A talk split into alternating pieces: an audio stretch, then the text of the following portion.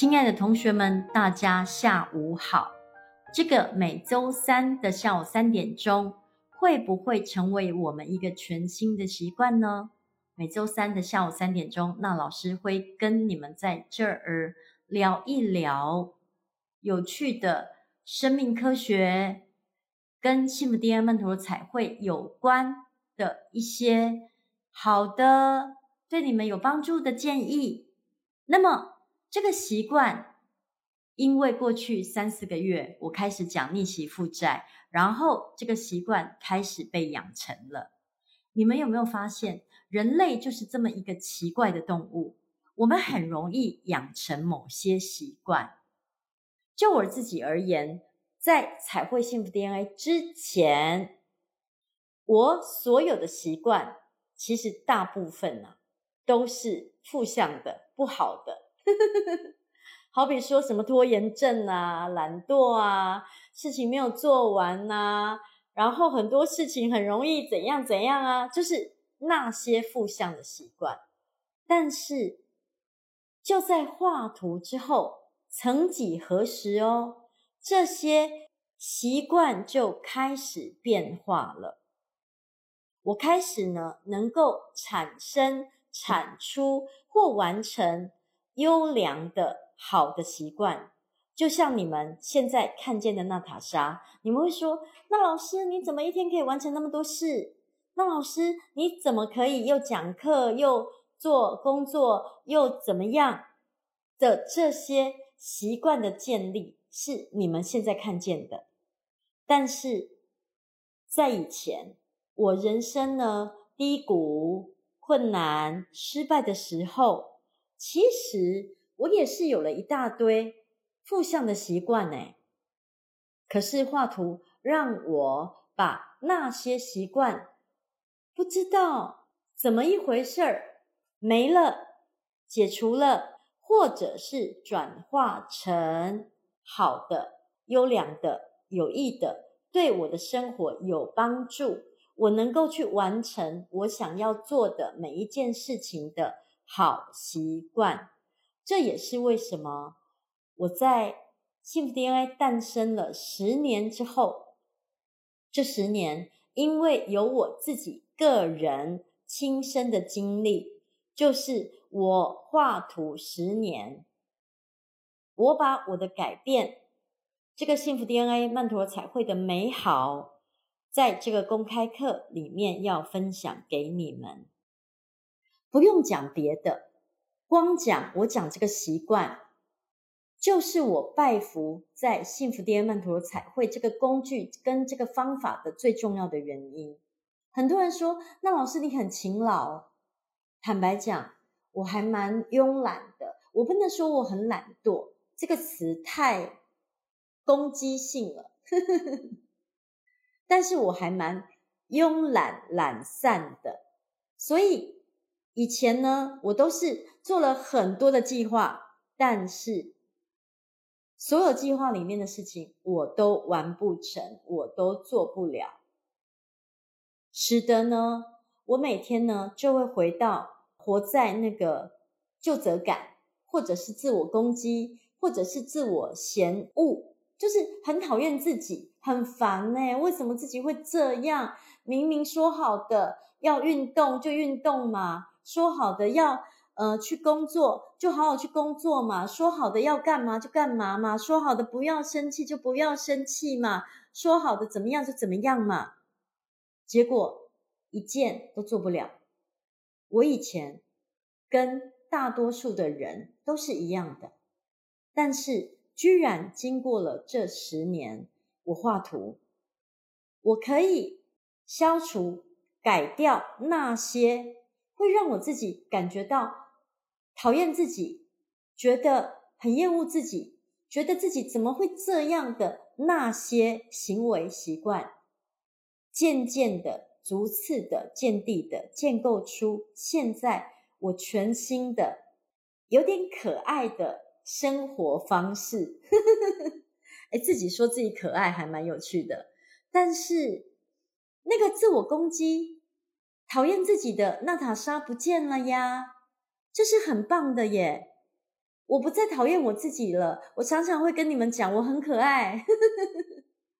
那是因为以前那些讨厌自己的那些事儿已经不见了，我开始能够喜欢，真正的爱上这个我自己，有点小小的脾气，有点努力，而且看起来也蛮勤奋的娜塔莎，就是这个改变。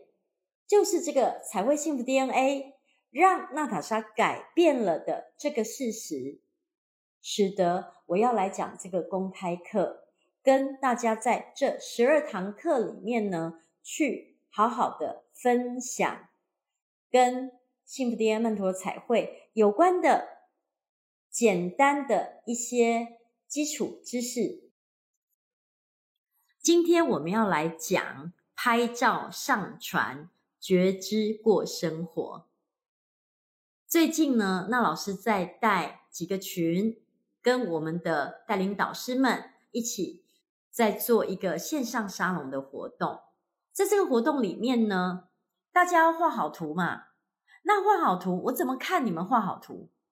要拍照上传呢、所以每一个群呢，都在如火如荼的。拍照上传，拍照上传，拍照上传，拍照上传，有没有？很多人觉得这件事情好折磨人哦。好，那既然这样，我就来跟你们聊一聊跟拍照上传有关的生命科学，好吗？让你们能够觉得，哦，这件事情为什么那么折磨我？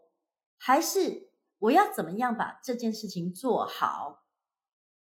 我把这件事情做好呢，对我自己而言有什么好处跟帮助？这是你们急需要知道、理解的一些基本的知识。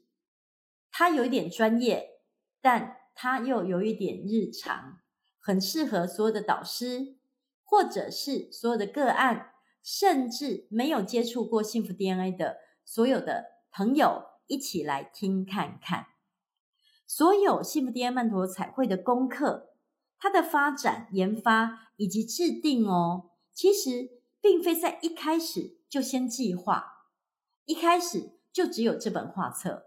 那这本画册完稿，它总共就是零号，然后一到九十九号，一百张图腾。图腾的本质跟本身就是曼陀罗的图腾。曼陀罗是一种量子力学、宇宙能量的图腾，它跟任何宗教信仰是无关的。宇宙天体存在，自然界开花，都是曼陀罗的这种量子科学呈现的方式。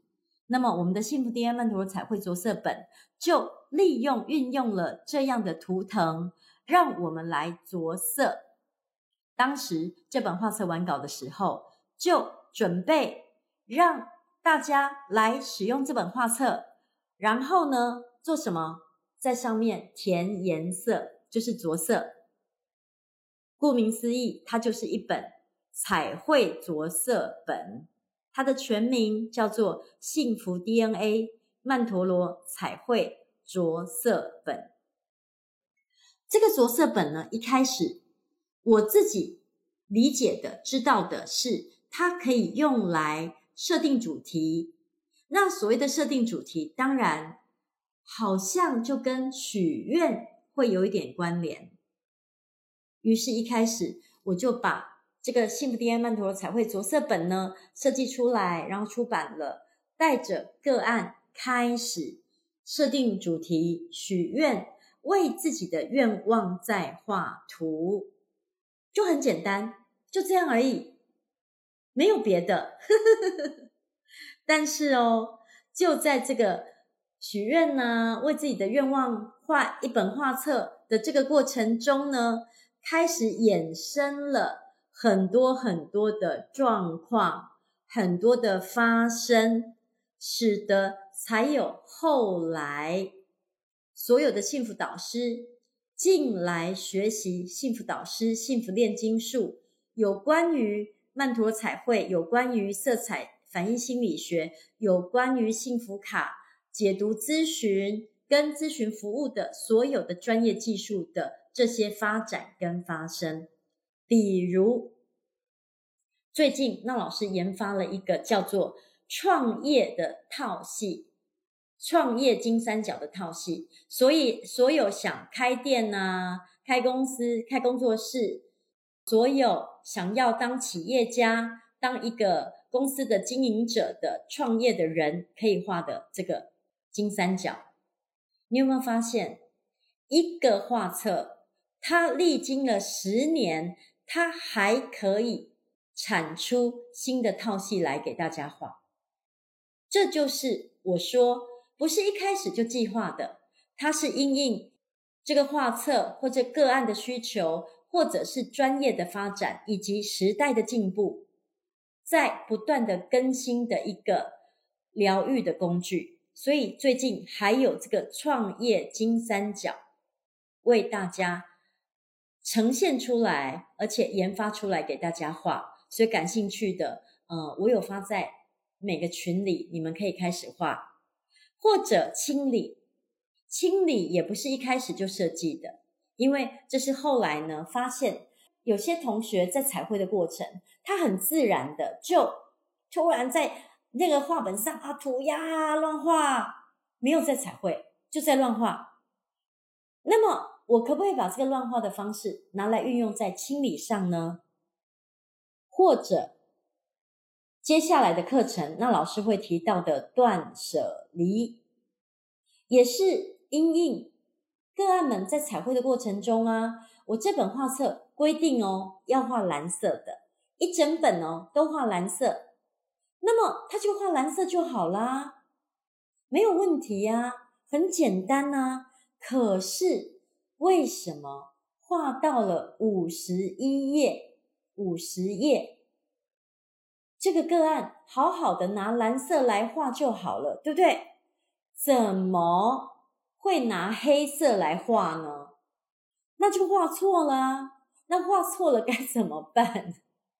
其实当初那老师也很苦恼诶，因为就画错了嘛。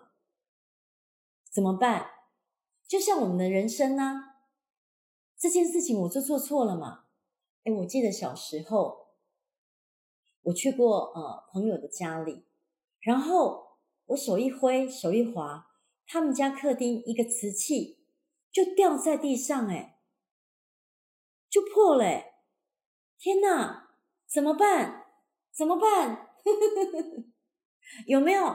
我就犯错了啊，这怎么办？这怎么收拾？所以，因应这些个案的发生，才有研发。制定这些所谓的断舍离也好，所谓的清理也好，所谓的许多套系，都是因应个案的需求以及专业的制定，并且配合时代的进步。那么一开始，那老师都是面对面，一对一哦，面对面跟个案解读画册，完完全全呐、啊。不存在拍照这件事，诶，完完全全不存在。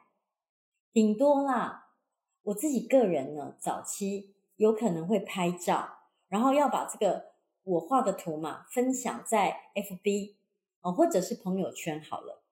可是你们要理解，我就是一个不常在朋友圈或 FB。晒我自己的生活照片，发表很多什么分享的人，所以其实这件事情对我而言也并不常存在。比如说一年啦，我就 po 五次，那 po 这五次，我也很少 po 图啊。所以这个事情以前呢，在我一对一面对面解读的时期，拍照上传这件事情根本。它就不存在，直到约莫六七年前，大概是二零一三一四年那个时间，我开始呢服务远距的同学。可是当时呢，我追求的也是我现场看图，比较不是拍照上传。而二零一四年，在国内呢，有很多的幸福导师，他开始服务个案了。我原本也是要求他们要面对面的解读，然后呢，有个导师就跟我讲：“那老师不可能，我的个案在海南呢。海南，你叫他飞来宁波，然后每一次截个图要花多少时间，要花多少钱，对不对？这不现实嘛。于是呢，我就开始研究怎么样。”在线上用照片，他拍了他的图，用照片来解读的这个方法，其实照片解读哦，也是一个非常专业的技术。几次的幸福导师班，我都有去说明它的专业的区别。照片解读有照片的方法，不像面对面直接看画册。它是不一样的哦。那么，我们先不谈论哪里不一样，因为这是专业的部分，是幸福导师要来学习的部分。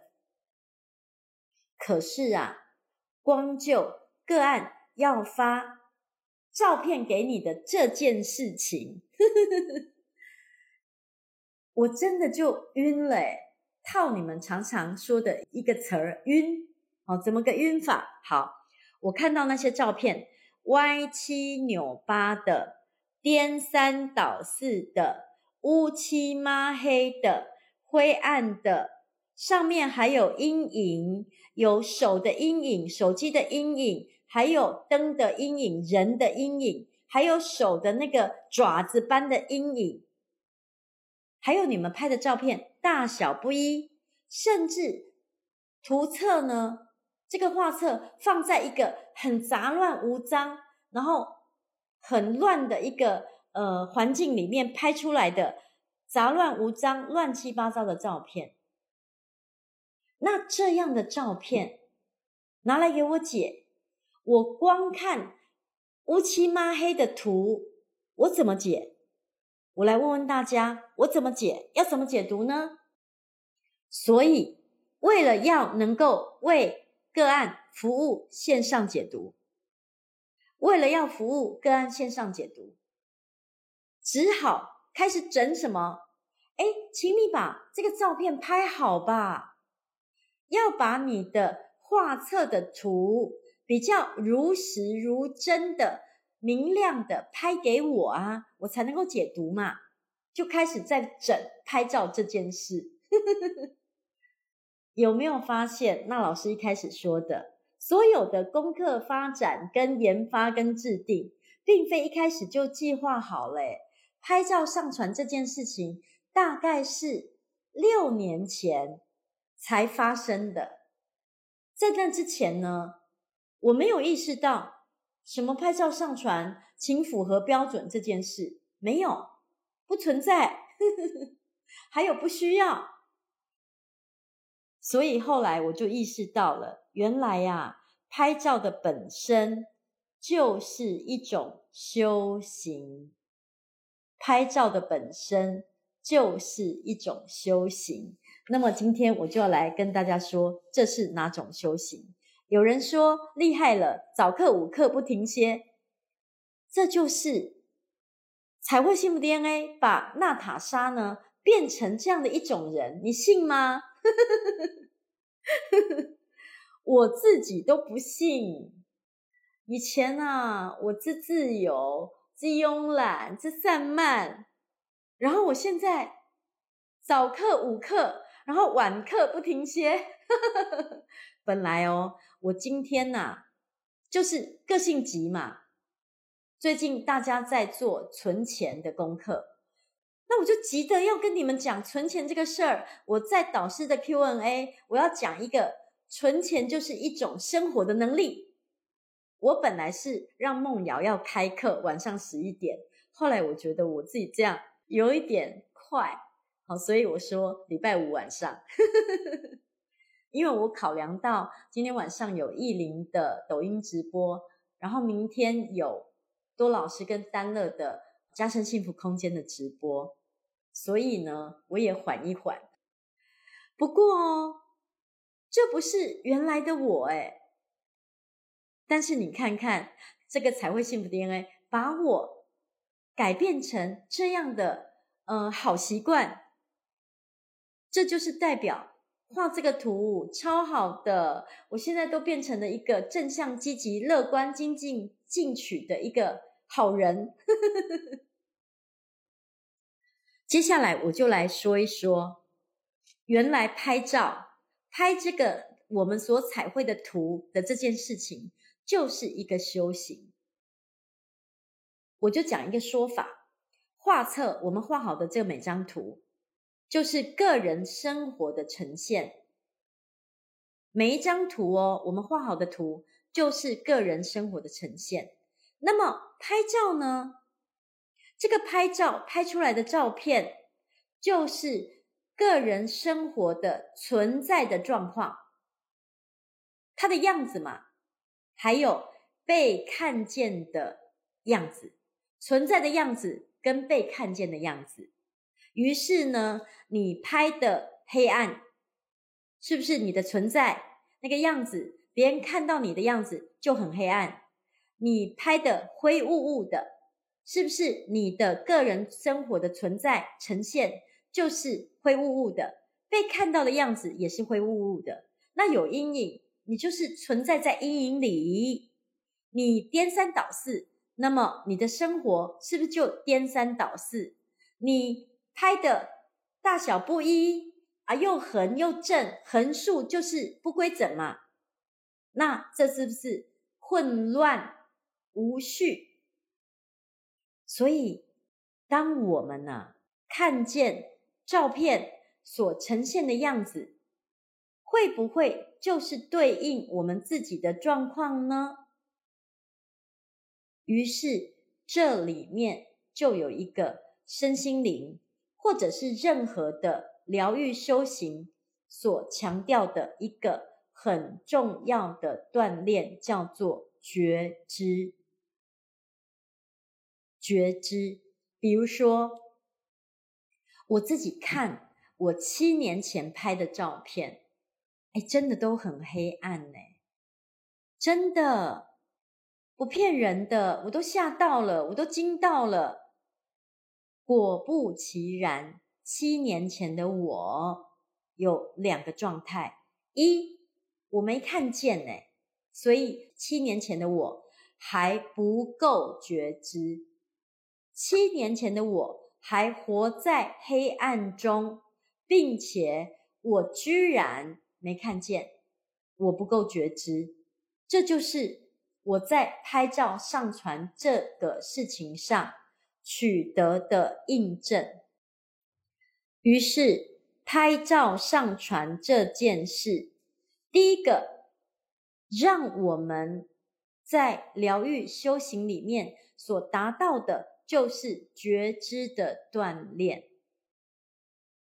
每个同学呢，拍就传，然后黑呀、啊、倒的啊、呃脏啊、乱啊、黑压压的，然后有阴影啊，甚至有些人拍的照片怎么会泛那个黑光？这也很奇怪。可是我想问一个问题：看有没有看见？你有没有在看？然后你有没有看见？就是你所拍出来的照片，你看见了吗？你有在看吗？为什么每一个系统都在谈论觉知？就是如果你有看见，你才会知道哪里要变好。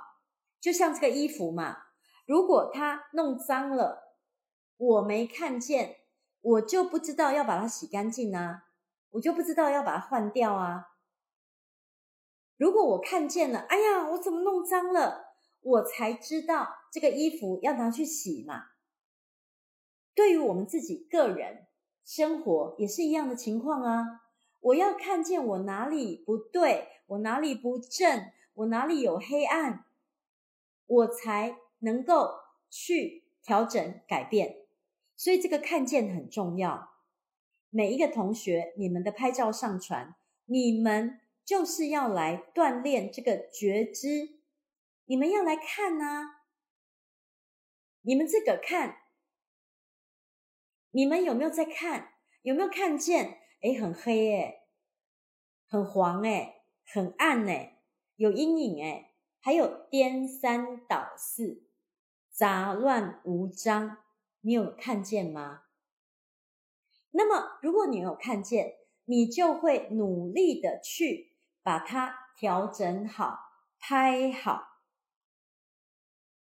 那这个调整好、拍好有一个原则哦，有一个原则，就在你按下快门，就是按下拍照的那个按键之前，你所做的所有的练习准备。对手机功能的熟悉，就是拍照所有技能的调整，这就是我们在锻炼让自己变好的一个方法嘛。比如有人说：“哦，那老师，那我可以后调啊？”后调哦，后置是那老师不能接受，或者是我会告诉你一个原因啊，比如。我这个衣服弄脏了嘛，对不对？我要拿去洗，我要洗干净了之后，我要确定这个衣服是干净的。我要洗干净了之后，我才拿来穿呢。如果我穿的时候它还脏脏的，你要怎么后调？你出门就在那边遮遮掩掩，是不是？把它遮遮掩掩哦，我手臂就遮到这个脏脏这一块，是这样吗？所以任何的后置。是我们拍照上传不允许、不接受的，因为一个不好的照片要修要调，那么你的生活连一件衣服都脏脏的，然后你每天就在那边遮掩，破洞也不补就遮掩，那里很脏也不洗干净就遮掩，那这是为什么？那老师说不能后置。不能事后修图，只能事前。所谓的事前，就是你按下拍照的那个键之前，你做任何的练习准备或功能的提升，或者是买更好的手机，或者是其实没有所谓要买更好的手机。现在每一台手机的拍照功能都好到不要不要的，真的，只在于你有没有学会那个。拍照要用什么角度？要在什么光线拍？或者你的手机功能你要怎么用？怎么使用？你要升级呀。那这些努力，你可以在拍照之前都做好准备，做好训练，做好升级。摁下去，拍出来哦，照片很棒，明亮、端正，那就对了，那就代表。你很觉知，也代表呢，你可以把好的个人生活状况呈现出来，并且你活在明亮、端正、干净的一个时空当中，这是很重要的。那么，这个按下快门哦，按下那个拍照键之前，哦，可能有什么要调整？你是在哪里拍呀？你不可能在一个没有灯光、乌漆抹黑的环境里面拍嘛？那怎么拍？手机的功能怎么用？或者有些人只拍了两三次，就说：“哎呀，我怎么都拍不好？我已经拍了很多次了。”这是不是一个旧的、不好的、负向的习惯呢？事情啊，只做两三次，就说自己一直都拍不好，还是你能够调整到你一直拍，一直拍，一直拍，直到拍到好，这才是对的呀。所以这几天呢，我发现几个群已经有同学掌握到这个这股劲儿，反正拍不好。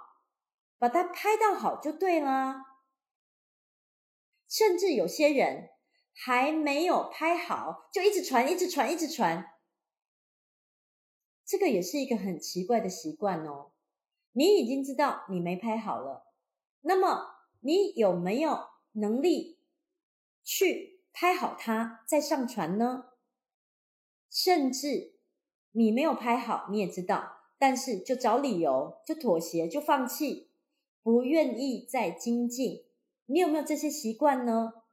所以为什么那老师说，原来啊，拍照本身也是一种修炼。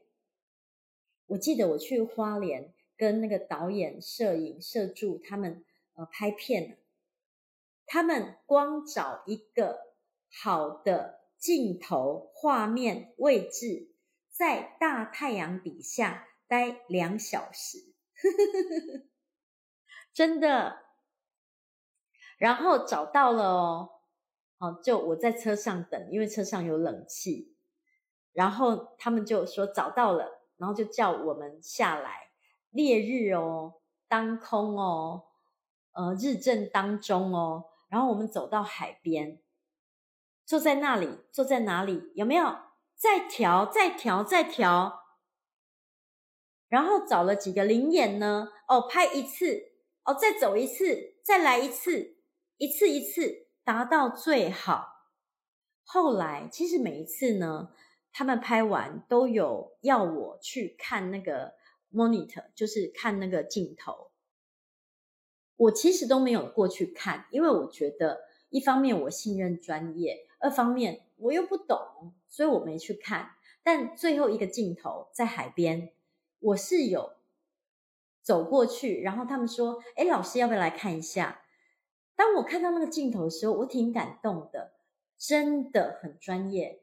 而且每一个角度都不妥协，他们一定要抓到最好的那个视觉角度，才说 OK。这就是我们呢，你们呢？对拍照这件事情，它就是一个小事儿，但是一个小事儿可以看见一个人的一生。光拍照这件事情，其实它就是一个修炼。于是你自己有没有对手机的功能愿意跟随时代的进步，对科技呢提升你的进步，你愿愿不愿意？坦白讲，我在说你们，我也是不想进步的人，可是我就有限度的一直也会逼自己进步啊。否则刚开始人家叫我下载什么 WhatsApp 啦，呃，什么下载这个下载那个，我都说不要。可是我现在微信有没有用的好好的？支付宝有没有用的好好的？这个千聊有没有用得好好的？然后我现在还去下载抖音，这个就是科技时代在进步，你也得进步嘛。哦，所以原来我发现哦。有时候我们拍照，因为光源嘛不充足，拍出来的照啊，呃，拍出来的照片会有一点偏灰暗，就是有点暗啦。那这个手机嘛，有内建的灯光，所以你在拍之前呢，你就点一个灯泡，一个灯光，让手机的灯光打在这个画册上面。其实。这才专业啊！因为你们有没有拍过婚纱照，或者是人家摄影师帮你拍照，要不要打光？这是专业的哦，不是说，我们刻意给这个画册打光哦，而是照相机本来就是一个需要充分光源的机器跟技术，那么手机自然就会打光嘛，对不对？那当然，打光之后。也有打光的奇怪的发生，有人呐、啊、过度曝光，哎，照片就发白到就是雾化嘞，这也是一个奇怪的状况。甚至呢，光不知道怎么打的会泛黑，四个角会泛黑，或者是这个底色哦会泛蓝、泛黄、泛红。这个都是有问题嘛？一样回到觉知，对，没错。你已经在学了，可是你学的还不够精准。你这个拍照学的还不够精准呢。哎，我就这样做了，怎么还这样？你练的次数不够啊，你还没有学好啊，是不是要有更多的耐心去把它学到好为止呢？于是讲到最后，最后，最后，这个拍照的修炼，其实就是觉知跟做到的一种锻炼。当你既能觉知，又能做到，它就会是一个生活习惯最棒、最美的调整跟改变。其中很重要哦，不能后置。就是有些人的照片，我发现是拍了之后，事后才调整的，这是不能的。就像我说的，你的衣服没有洗好、洗干净，然后你就拿来穿，你后调啊，就要遮掩、掩盖、修图，那这会失真。我们在拍下。